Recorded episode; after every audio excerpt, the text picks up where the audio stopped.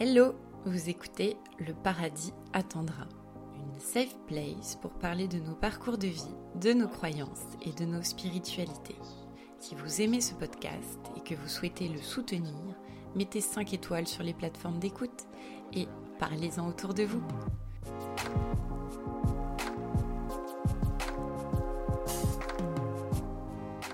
Dans le film de 2013, Her, Theodore Twombly récemment séparé de sa femme, tombe amoureux d'une intelligence artificielle qui lui parle au creux de l'oreille. Une relation qui lui redonne le sourire, mais qui l'enferme par ailleurs dans l'illusion. Attention, spoiler Quand son OS finit par le quitter, il renoue alors le contact avec sa voisine de chair et d'os. Dans la dernière scène du film, elle pose sa tête sur son épaule dans un geste de soutien de consolation. Une histoire qui nous rappelle combien le toucher est indispensable à notre bien-être physique et cognitif. Ne pas avoir de contact physique avec les autres, c'est se couper du monde extérieur petit à petit.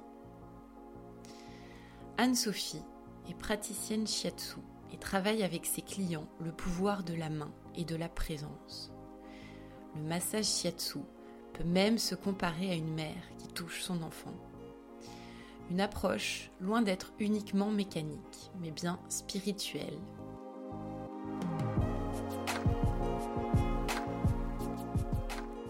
Salut Anne-Sophie Bonjour Octavia. Je suis très contente de te recevoir aujourd'hui dans Le Paradis attendra. Alors bah, aujourd'hui, euh, on va parler euh, de shiatsu, on va parler de Doin, on va parler un petit peu euh, de médecine chinoise et de tous ces enjeux-là. Alors je dis enjeux parce que je ne sais pas exactement comment ça fonctionne, tu vas nous expliquer. Oui. Et donc, euh, avant de commencer, est-ce que tu pourrais nous parler un petit peu du contexte de croyance ou de philosophie dans lequel tu as grandi euh, quand tu étais petite? Oui, oui, oui. Alors, c'est un vaste sujet. Euh, je suis euh, née donc en France et éduquée en France avec la religion euh, catholique. Mes parents étaient, surtout ma maman était très pratiquante. Donc j'ai été baptisée, j'ai fait ma communion, j'ai fait du catéchisme. Voilà, donc très très imprégnée de cette religion. J'allais à la messe tous les dimanches aussi. mais je n'étais pas du tout euh, imprégnée et je ne ressentais rien. Euh, je n'avais vraiment pas d'affinité, c'était un rituel, voilà, j'allais, je pratiquais, mais pour moi ça ne représentait rien. Voilà, donc euh, j'avais même un oncle qui était moine dans un ordre très très austère, on va dire, moine à la Grande Chartreuse. Donc, la Grande Chartreuse, c'est quoi? C'est un. Alors, c'est l'ordre de Saint-Benoît. Ah, c'est un ordre, je croyais que c'était un monastère. Oui, c'est un monastère. C'est un ah, monastère dans le, euh, en Isère, très très ancien. Et donc, les moines qui sont dans ce monastère gardent le silence, vivent complètement coupés du monde et vivent dans le silence. Toute leur vie? Toute leur vie. Tant qu'ils restent euh, moines, ils restent. Voilà. Il y a un très très beau film qui s'appelle, je crois, Le Grand Silence ou Le Silence et qui raconte l'histoire de ces moines. D'accord. Voilà. Euh, donc moi j'ai été vraiment baignée et puis avec l'image de cet oncle que je ne voyais jamais, qui était euh, euh, fermé, enfermé ou en tout cas dans. pas. Du coup j'y voilà. Même il ne sortait jamais. Ah oui, il ne sortait jamais. C'est fou. Ça semble fou comme. Mais oui, mais c'est un parcours de vie incroyable. Et puis pour une petite fille, c'était extraordinaire d'avoir cet oncle un peu comme un, un fantôme qui était là et mm. pas présent, mais on savait qu'il était dans cette quête euh, spirituelle. Oui, c'est ça, et puis ça te met euh, d'entrée de jeu quand même euh, le fait qu'il y a un enjeu spirituel dans la vie humaine. Quand tu as quelqu'un comme ça dans ta famille, c'est vrai que tout de suite, oui, oui. ça pose Et je pense qu'il m'a influencé indirectement, très loin, comme ça. Après, bon, il est sorti de ce monastère, il est devenu ermite. En tout cas, il était dans le sud de la France, il vivait aussi seul dans la forêt. Voilà. Mais bon, après, on a correspondu. Euh, voilà. Donc, c'était un personnage, euh, je pense, important, mm. euh, central c'est pas banal dans une famille d'avoir. Vous écriviez des, des lettres? Oui. Il pouvait écrire ça, par contre, il a. Après, quand il est sorti de son Ah, monastère, voilà, on Ouais, écrivait. Bon, moi j'étais assez jeune, donc c'était des lettres sans grande. Enfin, c'était pas des lettres euh, sur la, le questionnement spirituel, Oui, mais bon, voilà. Et puis, euh, et puis moi, à 20 ans, euh, j'ai décidé de voyager. Et je suis Oui. partie, il n'y a pas de hasard, je suis partie en Inde. J'ai Ah. été attirée par l'Inde. On aime l'Inde. Voilà. et c'était mon premier voyage. Et j'ai décidé de partir dans l'Himalaya, aux sources du Gange, qui est euh, le pèlerinage pour les hindous. Un des pèlerinages. hein. Il y a beaucoup de pèlerinages, en fait, dans l'hindouisme. Et lié donc- au Gange d'ailleurs enfin, si je peux- Et oui. D'accord, ouais. Oui, oui, parce que le Gange, c'est... euh, si, si vous voyez le, la représentation de Shiva, Mhm. donc un, un dieu magnifique, avec des cheveux comme des dreadlocks noués sur la tête. Et de ces dreadlocks et du sommet du crâne, donc du chakra euh, dans la tête, euh, coule le Gange. Ah, c'est tout petit, mais il y a le Gange Ah, qui s'écoule. Ah oui, Ouais. donc effectivement, c'est vrai que. Et le Gange, c'est sacré pour tous les hindous. Ils vont à Bénarès, mourir à. Bénarès, euh, Ouais. voilà, sur les bords du Gange. Donc Mm. le, le Gange, c'est vraiment euh, la, la mer. C'est Mm. ce qui vient nourrir euh, la vie, c'est l'eau. L'eau, c'est clair. C'est oui. tellement important. Mais oui. C'est la source, quoi. Donc il y a le voilà la, la source du Gange. Je voulais y aller. Donc voilà, donc j'ai fait ce pèlerinage. T'y es allée toute seule T'es allée. euh, Non, c'était un trekking. D'accord. En groupe. Euh, on a marché, voilà, on a souffert. Ah, t'as vraiment fait un pèlerinage. euh, Ouais. ouais, ouais, ok. Et vous avez fait beaucoup de, beaucoup de kilomètres dans le Oui, oui, oui, oui. Bah, il fallait accéder à cette source du Gange avec les autres pèlerins hindous, avec, en côtoyant la ferveur de ces hindous qui chantent, qui sont vraiment animés. C'est le pèlerinage d'une vie. Ils vont aux Ah, sources du. Gange. Ouais. Et oui, oui, oui. Donc c'était extraordinaire. Et Ouais. puis l'Himalaya, il y a une, euh, une énergie euh, de dingue, quoi. C'est incroyable. Ouais, ok, tu, tu sens quand t'es là-bas qu'il se passe quelque chose euh, au point de vue Ah ouais. spirituel et tout, quoi. Alors spirituel et physique. Et physique. Et c'est vraiment sur un plan tellurique, c'est-à-dire le mouvement euh, de la Terre, on sent quelque chose. Ah, d'accord. D'ailleurs, il y a énormément de tremblements de terre. Et donc, euh, au bout de trois ans, je crois, je suis repartie une deuxième fois dans l'Himalaya. Et puis, euh, au bout de trois ans, j'ai tout lâché. J'étais photographe, donc, et, et je suis partie vivre en Inde. Je suis partie vivre un an en Inde, voilà, sac au dos, toute seule, pour euh, faire l'expérience. Toute seule, dos, euh, ça devait être euh, beaucoup d'émotions, ça doit être euh, une expérience forte aussi, le Oui. fait d'être, d'expérimenter la solitude Oui. loin de chez soi. Alors je dis seule, mais bon, en même temps, je suis partie. j'ai fait des, j'ai eu des, des- des coupures et des moments extraordinaires où j'ai pu vivre avec un groupe de personnes qui vivaient avec un, un maître spirituel indien. Et donc, on- j'ai vécu quelques mois euh, dans un village en Inde, au fin fond de l'Inde. Alors, il y avait encore des, des gens qui avaient des rites euh, tribales. Euh, oui, oui, oui, c'était assez étonnant. Et donc, nous, on était sous la tente avec ce maître euh, spirituel et on passait nos journées à méditer. Ah, Voilà. des journées entières euh, à Ouais. méditer. Le matin, le midi, le soir, voilà, on passait. euh, le matin, c'était à peu près 3-4 heures de méditation. Euh, ensuite, il y avait tous le, les repas qui étaient pris en commun, toute la vie communautaire. Et puis euh, ensuite, une vie où on marchait dans la forêt, où on explorait, on allait dans les temples, et puis des méditations le soir. Voilà, tout ça encadré par un maître. un maître. Voilà. Et, et donc là, c'était euh, dans le cadre plutôt d'une pratique hindouiste, les méditations bouddhistes. euh, Oui, c'était plus, il était hindou, mais nous, nous étions des occidentaux, donc euh, nous n'étions pas hindous, Mm. donc la pratique était adaptée, disons qu'on faisait un tout petit peu de yoga, mais très peu, récitation de mantra, mais très peu aussi, donc c'était surtout une pratique euh, d'assise, euh, ce qu'on appelle le darshan, c'est-à-dire le maître qui parle, qui explique un peu la philosophie et puis ce qu'il veut nous, communiquer, nous transmettre. Mais il y avait beaucoup, beaucoup de silence en fait, beaucoup de méditation en silence. Et ça, c'était extraordinaire parce que tu es dans le silence, mais avec le groupe et surtout face à un maître, un éveillé, ce qu'on dit. Euh, il y a une énergie pareille, incroyable, incroyable. Voilà. Euh, cet homme, on ne le touchait pas. Euh, on était un petit groupe, on était une dizaine, hein. mais on l'approchait, mais à une certaine distance, et on sentait qu'il y avait, il se dégageait quelque chose de lui d'incroyable. T'as senti, euh, enfin c'est un petit, une petite parenthèse, mais moi j'ai remarqué que quand je faisais des méditations avec un groupe de gens, c'était pas du tout la même chose que quand je méditais seule et que j'ai l'impression presque que j'arrive mieux à me focaliser, à méditer quand il y a du monde qui médite aussi. Mais oui. Ça te... Ouais. Oui.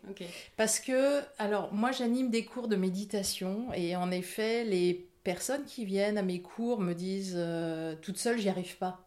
J'y mm. arrive pas et j'ai besoin du groupe. Et il y a dans cet état euh, de méditation, il y a une euh, des perceptions, perception de l'autre. Et parfois les gens, même si on a les yeux fermés, certains disent ah bah tiens j'ai bien senti que l'autre était dans la grande détente, s'est endormi euh, ou était dans les, la réflexion. Et en fait, eh ben, on développe des perceptions du monde euh, mmh. extérieur. On ressent quand même les autres, quand même avec les yeux fermés, euh, on ressent ce qu'il y a autour. Et...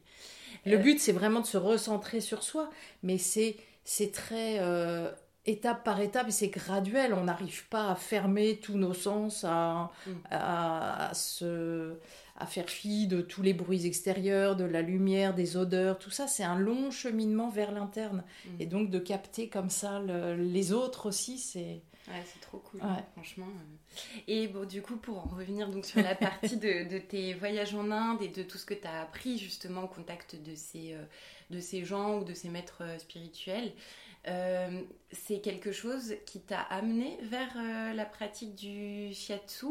Euh, parce que je, enfin voilà, tu es praticienne euh, shiatsu actuellement.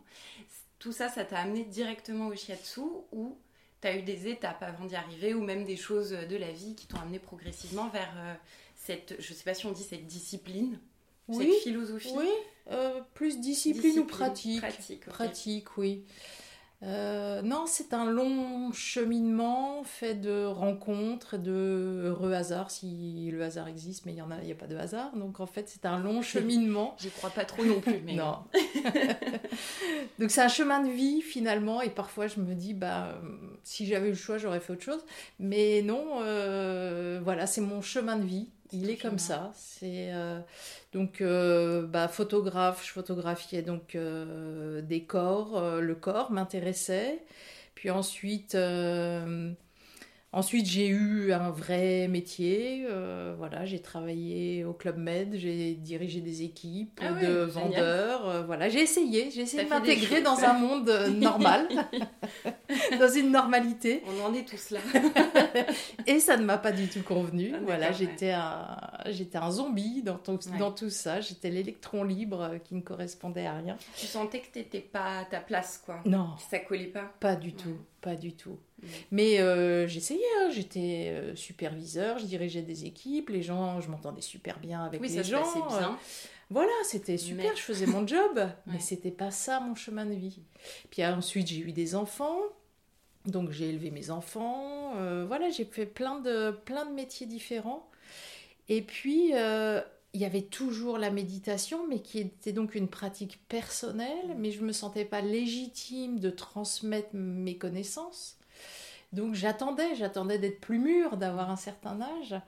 Et puis, euh, et puis un jour, en fait, ça a été euh, très très étonnant, j'ouvre un livre que j'avais depuis très longtemps, euh, on va le citer, c'était Michel Audoul. Euh, Dis-moi où tu as mal, je te dirai pourquoi. Je crois que c'est ça. Ah oui, ça me dit quelque chose, oui. Et donc euh, je lis ce livre, je feuillette et puis je tombe sur un, une pathologie, voilà, sur le dos, justement, le mal de dos. Ah oui, parce qu'on parlait de, mal de dos lombaire, qui est très très courant. je suis concernée aussi, c'est pour ça. Voilà, on a tous nos problèmes de dos, de colonne vertébrale, d'axe. D'axe, c'est clair. Voilà. Et donc j'ouvre le livre et puis je me dis mais qui est cet homme? Qu'est-ce qu'il fait? C'était marqué praticien shiatsu. Je me dis praticien shiatsu, je ne sais pas ce que c'est. Mhm. Je tape sur internet école de shiatsu et deux jours après j'étais inscrite pour une formation en shiatsu. Ah, c'est fou, c'était une fulgurance. Quoi. Il y avait Ah, quelque chose ça. euh, qui te parlait, qui Oui. t'appelait. Quoi. Et donc euh, j'ai fait une école, une première école de shiatsu, puis une deuxième école. Et euh, il s'avérait que dans cette deuxième école, euh, la femme était, elle s'appelle Isabelle Loading, avait reçu le shiatsu euh, d'un maître euh, japonais qui était moine lui-même, moine zen. Donc, on dit recevoir le shiatsu. Oui, on lui avait C'est, euh, transmis. Ouais, d'accord. Oui, C'est marrant comme euh, manière de, de le dire déjà, je trouve. Oui, mais en fait, c'est le shiatsu est une pratique. Alors, ça pour... on pourrait dire que c'est un massage. D'accord. Mais euh, en fait, il y a plein de courants dans le shiatsu, plein d'écoles différentes. Et là, l'école euh, qui s'appelle Nonindo de maître Tokuda, un moine japonais qui a vécu au Brésil, moine médecin japonais, qui est toujours vivant et qui vit dans le sud de la France. Euh, donc là, il y avait une vraie transmission d'un kata. Un kata, c'est une- un enchaînement Et donc, il y avait une dimension spirituelle dedans. Et ça, ça m'a tout de suite parlé. Parce que je me suis dit, en fait, ça allie euh, tout ce que je recherchais. Et puis, ma pratique de la méditation, je pouvais la mettre dans le shiatsu. Oui, c'est vrai, tu parlais de ton intérêt pour le corps à travers euh, les photos, Oui. la spiritualité à travers tes voyages, et euh, là en plus bah, la transmission à travers le fait que, que le. Alors, bah, du coup, tu vas nous expliquer, tiens, le, le shiatsu, euh, toi actuellement. euh, co- Comment ça se passe? Comment tu le transmets? C'est quelque chose qui s'enseigne ou c'est quelque chose qu'on s'applique à soi? Comment pour- non, pour alors le, le shiatsu, ça vient donc du Japon et ça signifie pression des doigts. Donc c'est, on pourrait dire que c'est un massage, mais la personne qui le reçoit le reçoit habillé. Oui. Voilà, donc il n'y a pas d'huile. Et euh, c'est vraiment une technique d'acupressure, de pression des pouces sur le corps. Après, il y a beaucoup d'autres euh, pratiques parce que, comme tout art, on Oui. dit aussi que c'est l'art du toucher. Euh, donc, comme toute, toute pratique, ça évolue avec le temps, avec l'être humain qui évolue. Et donc, n'étant pas japonaise, plus occidentale, on, on a transformé un petit peu le shiatsu, on l'a appliqué à nos modes de vie occidentaux. Et donc, euh, moi, j'utilise aussi des techniques du massage taille, euh, de la relaxation coréenne. Enfin, voilà. En fonction de nos connaissances, on utilise tous les outils que l'on a, toutes nos connaissances. Donc en fait, c'est toi qui vas faire des euh, acupressions sur les personnes. Oui, C'est ça en fait le chiatsu. oui. On peut pas s'auto. Alors si, ça s'appelle le doin, Ah voilà. L'automassage. voilà. en fait, j'insiste là-dessus parce que moi j'ai découvert euh, Anne-Sophie pendant le confinement. Euh, on était tous enfermés chez nous, euh, on avait le droit de sortir maximum à un kilomètre de, de chez soi. Et en fait, je l'ai découverte par une collègue qui m'a proposé de faire un cours à distance de Doin, que je, qui était une discipline que je connaissais pas du tout. Et justement, où il y a des, euh, on se fait des, bah, des automassages et c'est quelque chose d'assez. Enfin, moi j'ai trouvé de très. euh, ça, ça détend, ça met dans l'instant. Enfin voilà, tu vas nous en dire plus. hein, mais, euh, Mais le, le doin, alors le, le shiatsu, il était pratiqué au Japon, surtout dans les dojos après euh, les séances d'arts martiaux, pour détendre le corps. Voilà. Et donc, euh, on le- les, les personnes le pratiquaient euh, deux par deux. Mais le doin, c'est l'automassage qu'on peut pratiquer sur soi. Alors, ça n'a pas le même effet parce qu'on n'est pas en contact avec une autre personne. Mm. Moi, en tant que praticienne shiatsu, quand j'ai quelqu'un, je vais euh, prendre d'abord contact avec la personne et puis sentir les mouvements du corps, Mm. sentir les contractions, sentir euh, la respiration. Enfin voilà, c'est une prise de, de contact et de conscience de l'autre. Donc il y a... La, la manière de bouger, ça te, ça te donne aussi des indices sur. euh, enfin, alors, je- j'étais tombée sur une émission qui parlait du chiatsu justement, Oui. où euh, la personne qui pratiquait ça expliquait que par exemple, une personne qui se retournait très lentement, quand elle lui demandait de se retourner, euh, en tout cas, il pouvait en conclure que c'était peut-être quelqu'un qui était dans une phase un peu dépressive, parce que qui était dans des mouvements particulièrement lents ou lourds. Enfin voilà, que ça pouvait en tout cas Oui. révéler euh, certaines choses. En fait, on peut tout interpréter. Oui, c'est ça aussi. Et on dit que on, observe, on observe tout chez la personne. Donc c'est pour ça que le praticien shiatsu, il devient bon au bout de très longtemps, très très très longtemps de pratique. Ben oui, oui, oui. Et euh, quand la personne arrive euh, pour le, rendez-vous, pour recevoir son shiatsu, on observe la manière dont elle arrive, dont elle ouvre la porte, dont ah elle marche, se dirige. Euh, on observe le visage, on, peut observer euh, la langue aussi. Mm. Parfois, il y a des pratiques où on, fait euh, tirer la langue pour observer.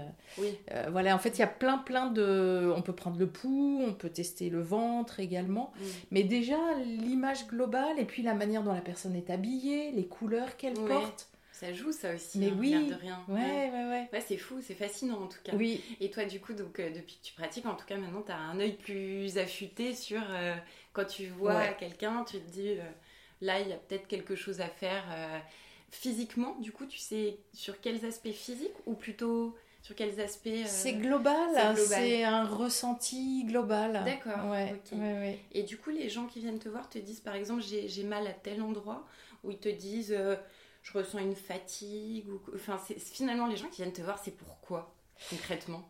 Alors, ça qui est intéressant, c'est que le pouvoir de, de l'intention. Au début, moi, quand j'ai commencé le shiatsu, euh, il y a plusieurs niveaux dans le shiatsu. Et euh, moi, je me suis arrêtée au premier niveau qui était le shiatsu de relaxation et de détente. D'accord. C'est déjà énorme d'arriver à détendre quelqu'un. Ah oui, à notre époque, c'est déjà un gros Je me suis dit, je vais m'arrêter là. Après, il y avait le shiatsu dit thérapeutique. Euh, je me suis dit, bon, je vais continuer. J'ai passé le diplôme de shiatsu thérapeutique, mais j'étais beaucoup plus euh, dans, le, dans la détente, dans la relaxation et la détente. Donc les gens qui venaient à moi, inconsciemment, euh, j'induisais que je ne voulais pas de gens malades. Je mmh. recevais des gens qui bah, recherchaient à se détendre physiquement. Mmh. Voilà. Donc pendant des années, je n'ai eu que des gens qui venaient, euh, bah voilà, je veux me détendre. Et ce qui est déjà énorme comme Mais tu oui. dis franchement. Donc je faisais mon shiatsu du mieux possible et puis voilà, et puis ça ça fonctionnait. Trop bien. Voilà. Et puis un jour, je me suis autorisée à accepter mentalement de des gens qui auraient des pathologies mm. en me disant je vais faire du mieux possible. Alors attention, on ne parle pas de guérison, on ne guérit pas mais on accompagne. Ça accompagne, par exemple, en parallèle d'une médecine plus classique, euh, par Tout exemple, à fait. d'un parcours de santé. Euh, mais oui. Donc être dans vraiment euh, dans, dans l'empathie. Mm. Apporter quelque chose, une, un soutien, et puis on sait que le pouvoir de la main, de la présence. Voilà, toucher aussi quand même. Hein. Voilà, c'est, c'est, ça nous dépasse, c'est puissant, mm. mais voilà, la science n'explique pas tout, et voilà, il se passe quelque chose dans le, dans le toucher vraiment, pour moi, c'est important le toucher. Et il n'y a plus de toucher. Et on a besoin de ce contact. Et on a besoin d'un contact. Euh, euh, le toucher médical est très froid et très. Euh, c'est vite fait souvent. Hein. Les, ben généralistes, ils peuvent nous voir 5 minutes et basta. Donc c'est très. Ils touchent même plus, pratiquement. Ouvrez la bouche, c'est bon. Je vous précise. C'est ça. C'est vrai que c'est rapide. Et, et c'était Matsunaga qui est un des maîtres de, de shiatsu enfin d'un courant de shiatsu, euh, qui disait que le, toucher shiatsu, c'est comme une mère qui touche son enfant. Alors on n'est pas non plus dans l'affectif quand on reçoit un patient, on garde quand même euh, la juste distance, voilà. Mais c'est un toucher doux, mmh. rassurant, euh, ancrant. Il y a des pressions qui sont verticales comme ça, donc on, passe les différentes couches mmh. entre la peau, le derme. voilà, il y, a une information on envoie des informations le plus profond, enfin dans le plus profond mm. du corps, mais tout en douceur. Ça donne envie de dormir rien que d'écouter euh, ça. Moi, je suis déjà détendue. Euh, les méthodes, est-ce que euh, donc au niveau du shiatsu, il y a des outils qui fonctionnent, il y a des techniques? Comment, comment ça se passe un petit peu? Par exemple, j'en sais rien, si je viens te voir pour un, bah, une douleur lombaire, mm-hmm. par exemple, hein, euh, comment ça se passe et est-ce que tu peux me donner derrière des petites recommandations pour moi J'en profite à appliquer euh, au quotidien ou j'en sais rien, moi, des, des, acupressions que je peux me faire à moi-même ou euh, j'en sais rien, mon compagnon s'il avait mal au dos, des choses comme ça. Est-ce que tu fournis aussi des petits, des petits tips aux gens qui, qui Enfin voilà. Alors c'est une question intéressante parce que hum, euh, je me souviens de mon, ma prof, euh, donc Isabelle Loading, qui disait que le shiatsu se suffit à lui-même. Vous faites votre shiatsu, et puis c'est tout. Laissez la personne partir. Bon, à la rigueur, on peut donner des conseils, mais voilà, il faut, Oui, il faut le shiatsu, euh, voilà, vous faites un shiatsu, et s'il est bien fait, vous n'avez besoin de rien d'autre. Ah bah. Normalement. Ensuite, euh, ben moi je me suis aperçue que les gens, en effet, avaient besoin de parler. Ah oui, ça j'imagine. Ouais, Mais comment, oui, ouais. donc je laisse la parole et puis il y a un échange verbal. Donc je suis allée au-delà de...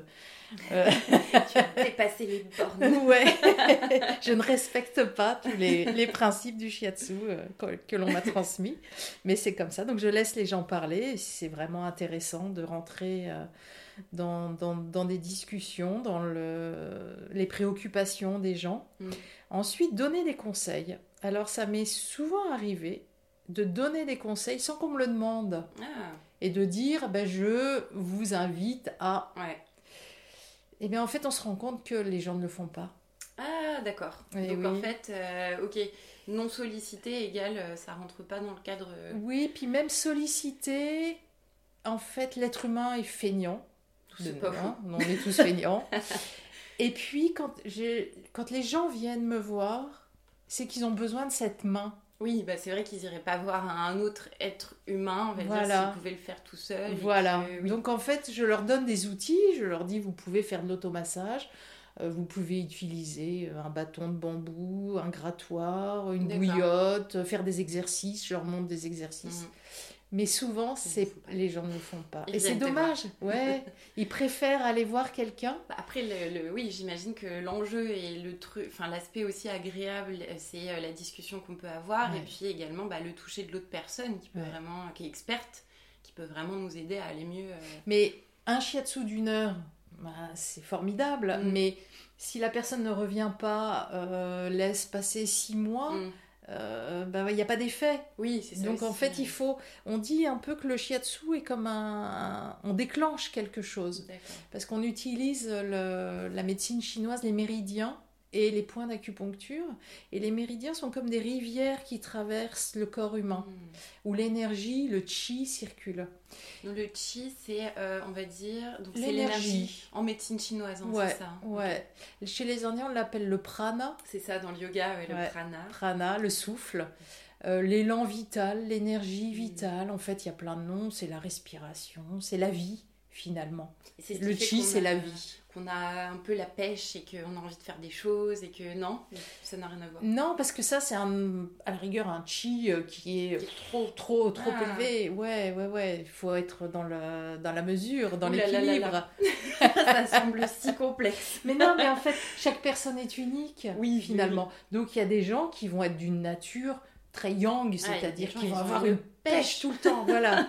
tu peux pas les arrêter. Puis d'autres qui vont être complètement euh, éteints, enfin, ou en tout cas tranquilles. Mais c'est comme ça qu'ils fonctionnent aussi. Peut-être oui. que même si on faisait euh, par exemple du chiatsu, ils resteraient comme ça parce que c'est leur fonctionnement à eux d'être oui. euh, plus lent, plus tranquille.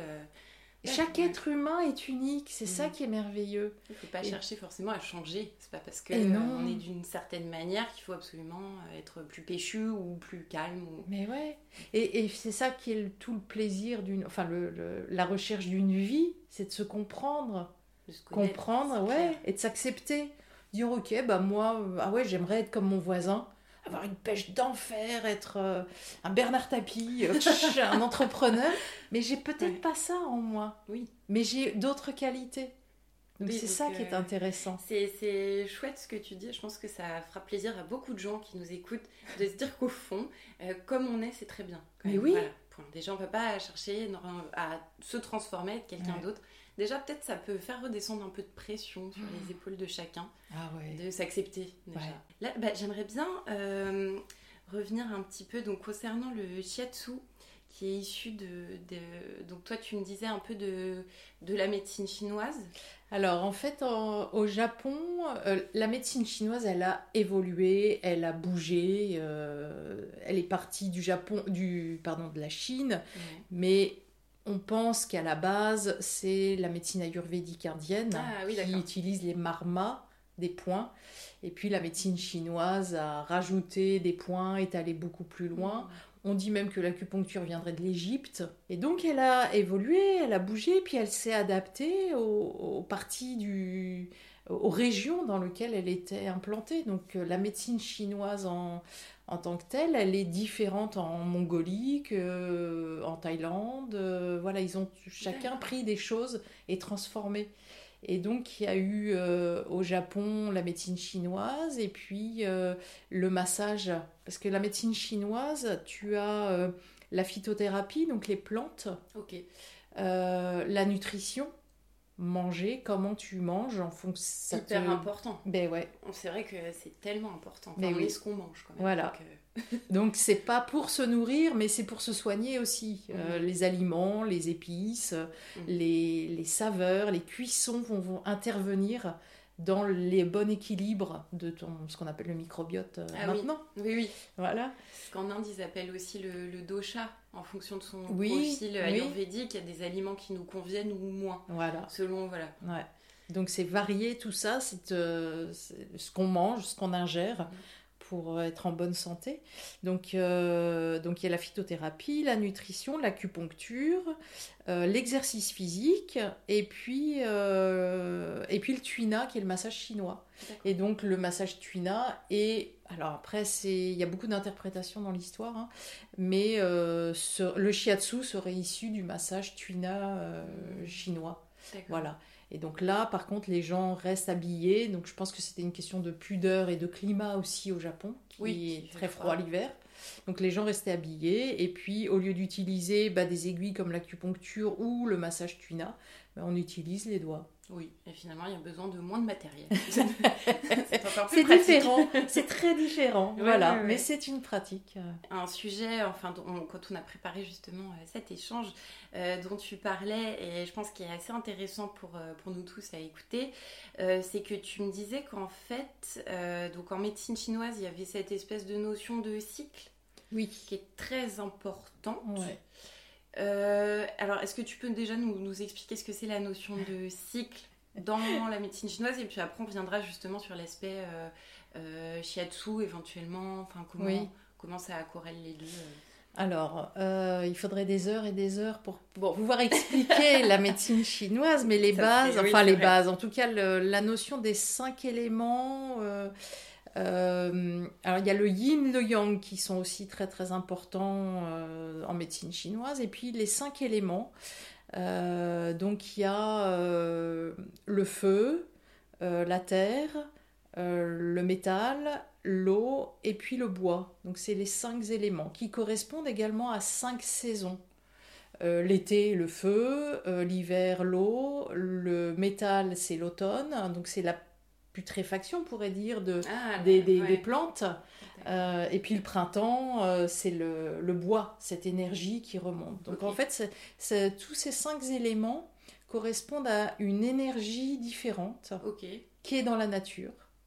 Et la médecine chinoise a mis en corrélation l'être humain, qui est comme le microcosme euh, de l'univers. Mm. Voilà, donc ce qui se passe dans la nature se passe dans l'être humain, en chacun de nous. Donc on pourrait dire par exemple que l'élément eau de l'hiver, qui est la fin d'un cycle, peut, est aussi le début d'un cycle.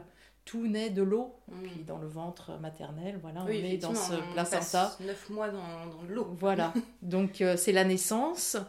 Euh, L'adolescence, ça pourrait être le printemps, plus euh, ensuite le, la pleine vie, euh, le feu, l'été, voilà, et ensuite ça redescend avec euh, la terre, l'automne, la, la fin de vie presque, et puis l'hiver, cette, cette fin. C'est toute fin. Ouais, Cette fin. sécheresse un peu physique. et- cette disparition du corps humain Ouais. et du chi.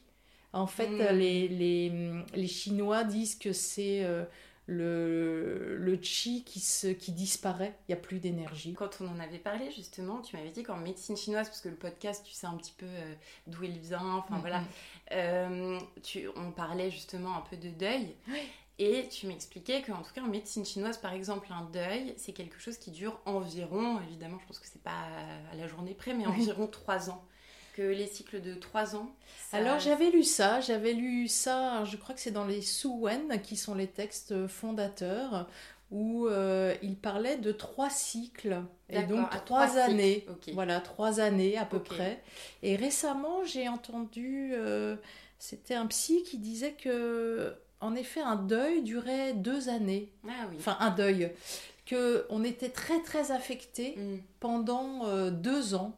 D'accord. Et qu'à la suite de ça, bah, ça s'estompe. La vie reprend le dessus. Hmm. C'est vrai. Voilà, donc en fait, il faut accepter de vivre ce bouleversement, ce tsunami intérieur mm.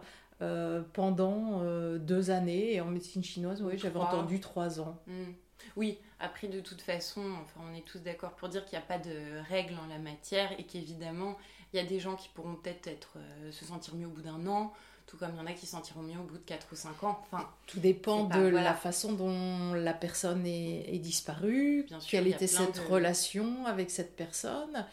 Mais on peut se poser des questions si ce deuil ou en tout cas cette euh, rupture de lien avec la personne, ce manque, cette, euh, cette tristesse dure trop longtemps.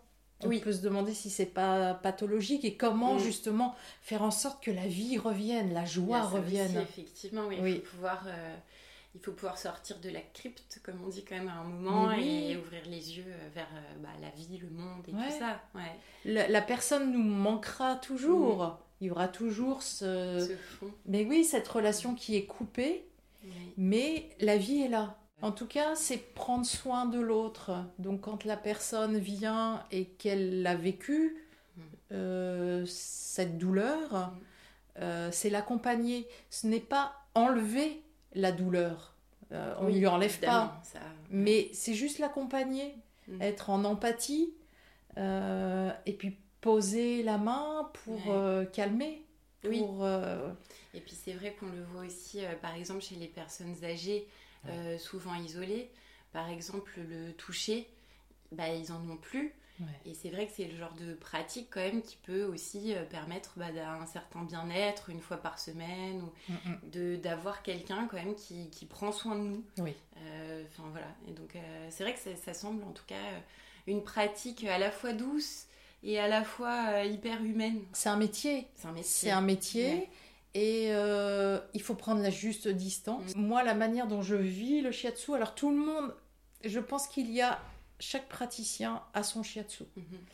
Euh, et moi, de par mon parcours personnel, je le vis vraiment comme une comme un accompagnement, comme une, euh, comme une méditation, cette, euh, cette séance de shiatsu. Il y a une, euh,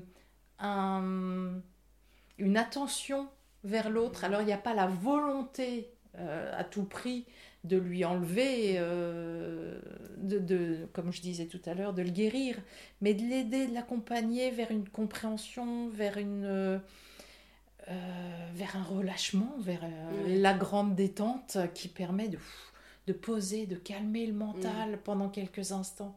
Et peut-être que ce laps de temps permet de repartir, parce que euh, on, s'aperçoit que les gens ruminent beaucoup, beaucoup, beaucoup sont sans arrêt, mais oui, mm. sont sans arrêt, sans arrêt dans un ressassement des choses, mm-hmm. dans une incompréhension, pourquoi ça m'arrive, pourquoi moi, dans une non-acceptation. Et le fait de se poser, d'ancrer la personne, il y a euh, peut-être comme un reset.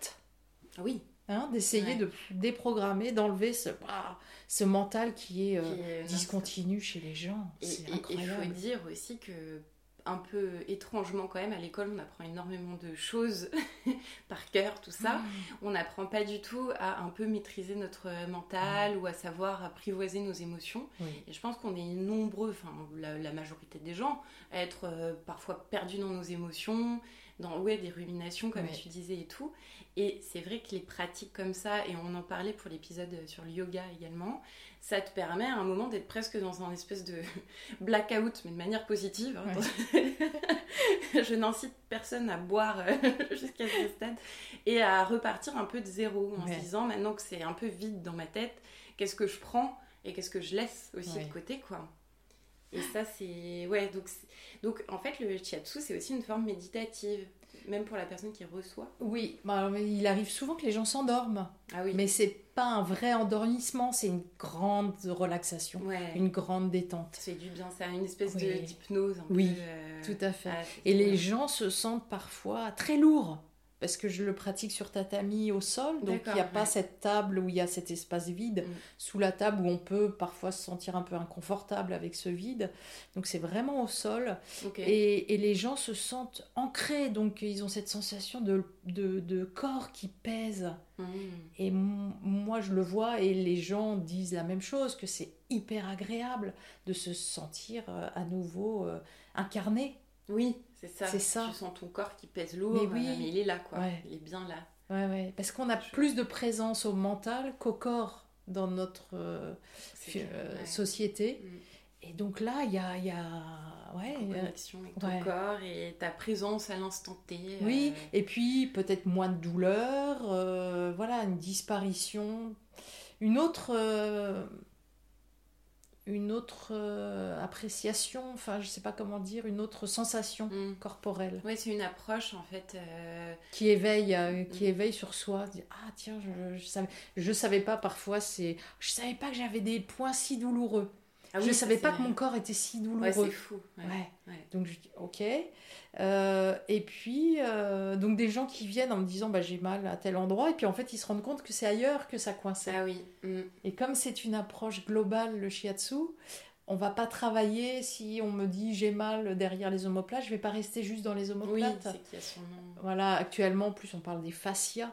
Donc euh, je pense que le, le shiatsu euh, travaille aussi beaucoup les fascias et c'est toutes ces connexions les dans le corps. c'est quoi? C'est des ah oui ok. Fascia c'est une sorte de, d'aponévrose qui parcourt tout le corps sous la peau.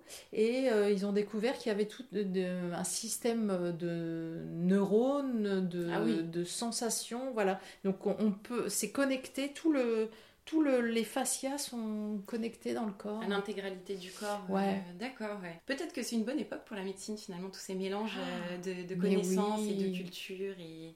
En tout cas, ça, ça, ouvre des perspectives pour tout le monde. Ah, je pense qu'on vit une époque euh, incroyable. Et puis, peut-être grâce à l'intelligence artificielle aussi, on va pouvoir euh, trouver des choses, euh, avancer encore euh, plus vite. non, non, mais c'est positif. Il y a vraiment, c'est pas antinomique, médecine mm. chinoise et médecine occidentale.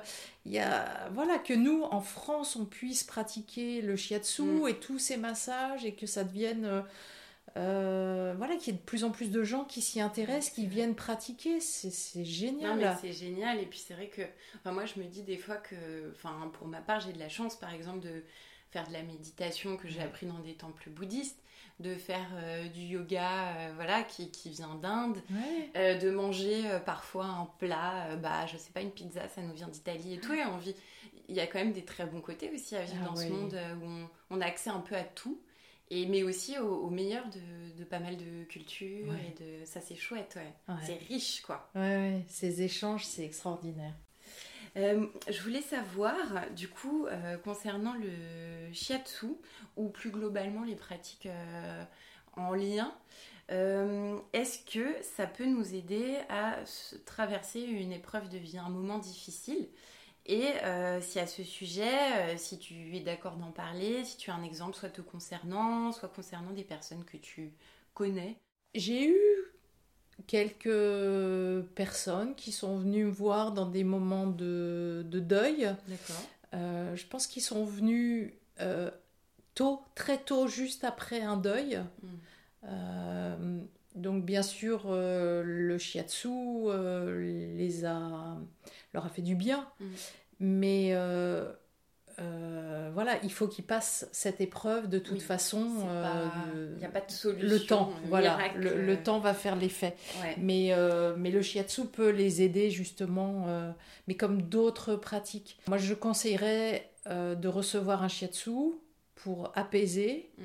et puis d'être dans une de pratiquer également euh, peut-être euh, le qigong, euh, la marche, la marche en forêt. Qigong, tu peux nous dire un petit peu ce dont il, ce dont il s'agit? Donc ça fait partie un peu du domaine oui. shiatsu aussi? Oui, alors le qigong, c'est, ça fait partie de la médecine chinoise donc, et c'est ce qu'on appelle la gymnastique chinoise. Ah, oui. très douce, Moi, je la pratique depuis euh, longtemps. Et, et pareil, pour moi, c'est comme une méditation. C'est comme une méditation active. D'accord. C'est les personnes qu'on voit souvent en petits groupes dans les parcs Oui. qui font des mouvements lents. C'est Ouais, ça hein ouais. D'accord. Et en fait, c'est des mouvements très répétitifs Ok. qui invitent à la concentration. Ça t'oblige à te concentrer. Il y a des enchaînements qui sont créés. Donc, ça t'oblige à, à mémoriser Mhm. Et à te concentrer sur chaque mouvement et puis à, à ressentir, si tu le répètes euh, neuf fois, eh ben, à chaque fois que cet exercice, euh, de, de vraiment de, de- de ressentir ce qui se passe à l'intérieur de toi quand tu lèves les bras, quand tu inspires, quand tu expires. Donc c'est très très complet, Ah, très ouais. très agréable parce que ça invite vraiment à, à inspirer et expirer, à détendre le corps, à s'étirer, à relâcher. On sent le nerf vague qui se détend. Ouais, ouais, ouais, ben oui. C'est agréable. Quand on est détendu comme ça. Et puis ça invite vraiment à ce temps de pour soi. D'accord, ouais. Tu es obligé d'être concentré. Si tu divagues, justement, tu es dans la nature, tu pratiques dans la nature. Si tu commences à écouter le chant des oiseaux, à regarder euh, le nuage ou regarder les petits cailloux ou le vent, tu n'es plus dans l'observation intérieure, dans ce regard intérieur vers soi. Donc ça force à se recentrer régulièrement. Ouais. Euh, et il y a un truc que je me demandais, euh, qu'o- qu'on a aussi en yoga quand on est sur des pratiques un peu répétitives, c'est de se rendre compte que même si on fait la même chose en apparence, Mm. en réalité, on s'aperçoit que chaque instant est un peu unique Oui. et donc que chaque mouvement qui est censé être le même n'est jamais le même. Alors, je sais pas derrière euh, quelle est la grande leçon, euh, mais en tout cas, ce qu'on comprend, c'est que finalement, euh, chaque geste à chaque instant est vraiment unique. Il y a Oui. pas, voilà, il y aura Oui, pas puis deux ça fois ce demande- geste à ce moment-là, oui. Puis ça demande à affiner les perceptions. Tu pourras faire le même geste euh, 50 fois si t'es pas attentive. Bon, bah tu le fais mécaniquement. Oui, c'est vrai. Et plus tu vas développer ton attention, plus tu vas affiner le geste en disant peut-être que là je peux euh, tourner la main différemment et du coup la rotation implique un autre Jusqu'à mouvement dans l'épaule. voilà, et du coup ah ben je sens que c'est tendu dans mes trapèzes, ah Ouais. tiens, et voilà c'est développer les perceptions du corps. Ouais, c'est C'est pour ça que c'est intéressant euh, en complément du shiatsu. Euh, après, il y a le doin aussi, l'automassage. Enfin, voilà, toutes ces pratiques sont, euh, sont tellement bénéfiques. Oui, et c'est ce que je te... C'est ce que je te disais tout à l'heure, c'est que moi j'ai trouvé des petites vidéos de shiatsu du visage Ouais. sur euh, YouTube. C'est des vidéos qui durent 10 minutes où en gros c'est de l'automassage du visage, on pince les sourcils, on euh, masse en fait au niveau des... au niveau des... je vais- Des masséters. Les- ouais. Euh, donc c'est au niveau de la... Des enfin, mâchoires. Des mâchoires, merci. Vraiment l'anatomie c'est pas mon... donc on, masse au niveau des mâchoires, etc. Sur le coup ça fait du bien. Et ce qui est marrant c'est que quand on regarde un peu son visage avant-après, il y a quand même une différence. On Ah oui. voit que ça a circulé. Et on voit que ouais qu'il y, a- il y a une bonne énergie en fait. Ouais, Euh, on active le chi. Ouais non mais c'est assez Ouais. fou en fait. Et alors, y, il y a une phrase que je, je sors beaucoup dans mes cours et donc euh, ça fait rire tout le monde et tout le monde le retient. Là où va le yi, va le chi. Ah. Là où va l'intention, va l'énergie. Hmm, Et donc, ça. résume un petit peu tout ce qu'on a dit. Euh, quand tu fais ton doin, si tu le fais en regardant la télé, en le faisant mécaniquement, en disant bah, je vais me tapoter les joues, je vais me pincer les sourcils, Oui. parce que la dame, elle a dit que Ouais, dans la vidéo. Bon, ok, ça va faire son effet parce que tu vas avoir un effet de pincement, tu vas Mm. travailler euh, le derme et puis tu vas faire revenir le- la circulation sanguine. Mais si tu y rajoutes une dimension euh, beaucoup plus, on va pas dire spirituelle, mais une dimension de voilà l'intention et puis Ouais. d'être focalisé sur soi et de dire bah tiens j'ai envie de glisser, j'ai envie de détendre, ah bah tiens là c'était tendu. Mm. Euh, voilà. Et ben là là l'effet il est euh, Ouais, ça fait extrêmement de bien à tout point de vue en fait. C'est ça qui est et pour le coup là c'est vraiment très concret. Comment tu relis quand même euh, l'aspect un peu euh, spirituel à l'aspect euh, corporel? Ou t'es que dans le corporel justement par rapport à tes pratiques de shiatsu? Ou l'intention déjà pour toi c'est quelque chose d'un peu spirituel? Remarque c'est ce que tu disais. Mais là. oui. Ouais, c'est qu'il y a ok quand tu mets une intention déjà. Moi, quand je suis dans le, dans le shiatsu, je, je travaille pas qu'un corps. Alors après, ce qui est intéressant, c'est de, de modeler le corps un peu comme de l'argile, d'être vraiment dans ce travail comme on est finalement des artisans et parfois je me mm. dis oh, je suis comme une agricultrice je travaille la terre le terrain oui, vrai. finalement on travaille le terrain. de la personne on vient pétrir on vient euh, endiguer enfin, d'ailleurs il y a beaucoup de mots qui sont utilisés et qui sont des mots d'agriculture oui, c'est vrai. Euh, on endigue on enlève les barrages les, les, tensions euh, on vient presque avec nos pouces, on vient planter finalement des ah, choses. Ouais, enfin voilà, il y a tout un. On peut faire des percussions, on peut voilà donc il y a, il y a un vrai rapport de un travail artisanal. Ouais, c'est passionnant effectivement.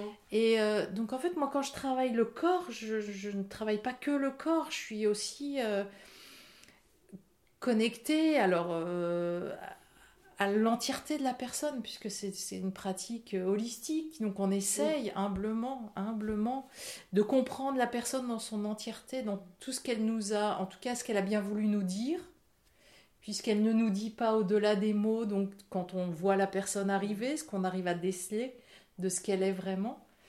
Et, euh, et, en même temps, on laisse, euh, moi je, je laisse la personne avec aussi ce qu'elle ne dit pas, ce qu'elle ne veut pas dire, laisser le mm. temps. Euh... C'est pas le moment, par exemple, de dire ou de faire Et parfois, tu ressens des choses. J'imagine. Alors parfois je ressens et j'ai des mots qui viennent. Mm. Et alors je me souviens de ma prof qui disait Ah non, non, non, non, non il faut pas aller là-dedans, il faut pas aller là-dedans. Ah oui, d'accord. Et euh, mais moi j'aime bien, ça m'amuse de ressentir quand tu touches la personne. Il y a des mots qui viennent, il y a des images qui viennent.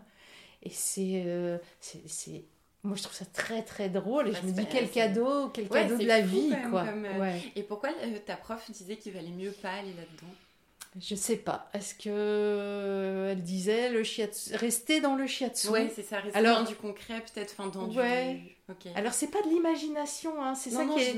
C'est pas des choses. C'est étonnant. J'ai eu des images, si je peux le le raconter ici rapidement. Je me souviens d'une dame qui était venue et j'avais posé les mains sur elle et j'avais un mot qui était caillou. Ah oui. Je me suis fou, euh, pierre, il y a de la pierre, de la pierre, de la pierre, du caillou. Et puis à la fin du shiatsu, on discute, mais je ne demande rien et je ne dis rien. Et elle me dit Ah, mon père, euh, mon père euh, n'était pas très affectueux, et d'ailleurs sur sa tombe, je ne lui mets pas des fleurs, je lui mets des pierres. J'entasse des pierres. Ah, c'est dingue. Je me suis dit, c'est fou. Je lui ai rien demandé. Le shiatsu, j'ai senti ça. Et elle, elle me parle de comme ça. En plus de ça, précisément. Oui, Elle aurait pu dire mille autres choses. Oui, oui, pourquoi elle me parle de ça maintenant C'est fou, ça. Et parfois, il y a, y, a, y a, des choses comme ça, des synchronicités, des, des choses qui arrivent, des, des sensations qu'on a. Euh, je me souviens d'un monsieur où j'avais dit, oh là là, je vous sens, mais comme un élastique. C'est, votre corps, c'est élastique mais tendu comme un arc. Ah oui, ok, au, max de, la tension. ouais, et il me dit, mais c'est tout à fait ça. En fait, mentalement, je me sens euh, comme ça. donc parfois, c'est magique. Tu, tu, tu, arrives à, à sentir le. C'est magique ou c'est des choses qu'on ne sait pas encore bien interpréter ou enfin en tout cas qu'on n'explique pas euh, par la science euh, très clairement, mais effectivement. Ouais, il y a un moment de connexion où tu es vraiment. Donc moi, quand je suis vraiment dans cet état de disponibilité, de, de présence à l'autre par le toucher, on obtient des, des informations. c'est incroyable quand même comme, euh, euh, anecdote, je trouve. alors, bah, on va on va aller vers notre euh, conclusion, la fin de notre, notre épisode. J'avais une dernière question pour toi qui est la même pour, pour tous les participants au podcast. Je voulais savoir quelles recommandations tu ferais. donc ça peut être un livre, ça peut être une pratique, ça peut être un petit conseil, euh, j'en sais rien, euh, de d'aller se promener euh, à une personne en fait qui traverse une épreuve dans sa vie actuellement ou un moment difficile. Donc c'est pas forcément que du deuil, hein, ça peut être plein d'autres choses. Qu'est-ce que tu recommanderais de, à cette personne de faire ou vers quoi elle pourrait se tourner? Voilà. Oui, question. Hein. Ouais, ouais, ouais, le choix est difficile parce que parce que ça dépend de la personne. Euh, si une personne est dans le deuil et qu'elle se sent isolée, je vais pas lui dire d'aller marcher dans la forêt. Mais oui, dans la forêt parce que ça va être pire.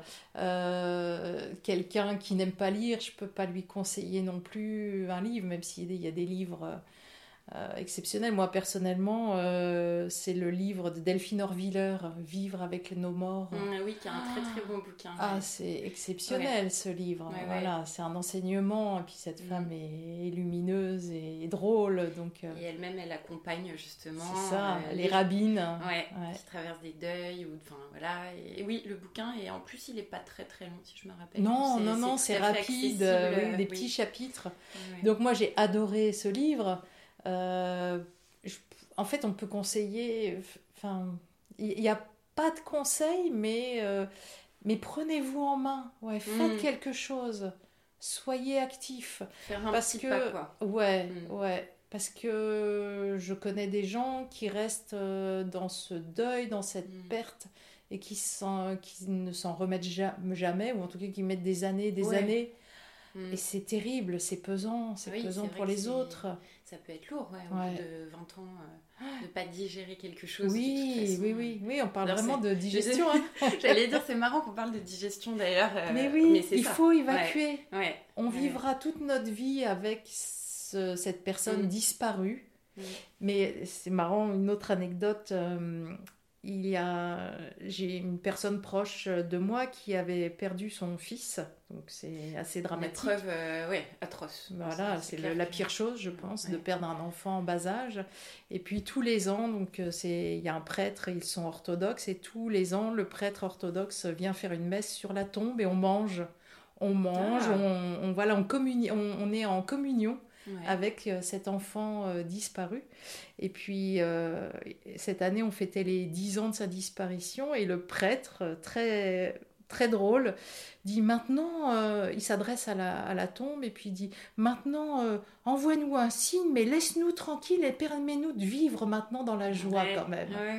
et c'était drôle parce que les parents étaient dans la tristesse hein, de, de, ce deuil, de cette disparition. Et lui dit non, maintenant, permets-nous d'être dans la joie. Autorise-nous en fait à se tourner vers d'autres choses et à un peu avancer quand même, même si c'est pas le, je trouve toujours le mot le plus adéquat, mais oui. ouais c'est vrai. Et puis le fait quand même de ce que tu racontes, c'est qu'ils ont laissé une place quand même dans leur quotidien à cette mort aussi, puisque tous les ans ils, enfin, ils célébraient, je sais pas comment on peut dire, mais euh, le, on se réunit. Il y avait une réunion en tout cas euh, autour de la mort. Et ça, c'est vrai que c'est des pratiques. Euh, bah, par exemple, au Mexique, on a le jour des morts. Chaque année, on va sur la tombe de nos proches disparus où on crée un petit hôtel pour eux avec tout ce qu'ils aimaient bien manger, boire, oui, c'est fou, faire. Et, ça, moi, c'est une pratique que j'ai intégrée à mon quotidien. Ah oui. Et je trouve que chaque année, en tout cas, ça me permet de me dire, j'ai un moment dans l'année quand même où je peux vraiment me tourner vers, vers mes morts. Oui mais ça me permet aussi de mettre ça aussi dans un, en quelque sorte dans un petit placard que je ressors chaque année. Mais donc du coup de pas laisser toute la place tout le temps à tout ça. En fait, ça ritualise les choses. Mais oui.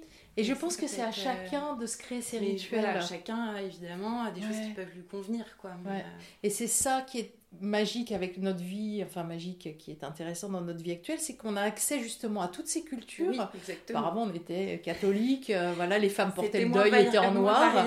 voilà. Et maintenant, on peut choisir. Donc chacun peut faire son rituel si tu as besoin d'avoir un petit hôtel avec la photo de la personne. Et puis si c'est telle date dans l'année où mm. tu as envie de le fêter, de le célébrer. au fond, voilà. Célébrer sa mémoire. Et pourquoi pas se dire, mais quelle chance j'ai eu de mm. le connaître? Et aussi, exactement. Voilà, et d'être positif, toujours. Mm. Dire, j'ai eu la chance de connaître cette personne. Oui, essayer de pas toujours voir en creux, quoi, aussi de voir. Pas voir le manque. Ouais. Mais voir ce que ça a apporté, ce que c'est euh, beau, ce que c'est chouette. Et puis c'est grâce à lui ou elle que je suis comme ça actuellement. Mm. Ouais, ouais, ouais. Non, c'est vrai que c'est très beau ce que tu dis. Bah, je pense qu'on va conclure notre épisode sur ces belles paroles. Donc, n'hésitez pas à vous créer des rituels à vous. Voilà. et de trouver euh, des réponses. Moi, je pense que je vais aller me faire faire un massage shiatsu très bientôt. Avant de finir, Anne-Sophie, si tu veux donner, euh, est-ce que tu as un site web? Est-ce oui. que as, voilà, pour si des gens euh, voulaient prendre contact avec toi ou prendre rendez-vous, que, où est-ce qu'ils peuvent te trouver? Alors, je m'appelle euh, So comme pour euh, Anne-Sophie, donc so-shiatsu.fr. Ok, ben voilà, pour retrouver toutes les infos d'Anne-Sophie et puis prendre rendez-vous avec elle si jamais ça vous intéresse d'en savoir plus sur le shiatsu. Et je vous dis à très vite vous souhaitez participer ou échanger à propos des sujets que nous traitons Une seule adresse, le paradis attendra at gmail.com.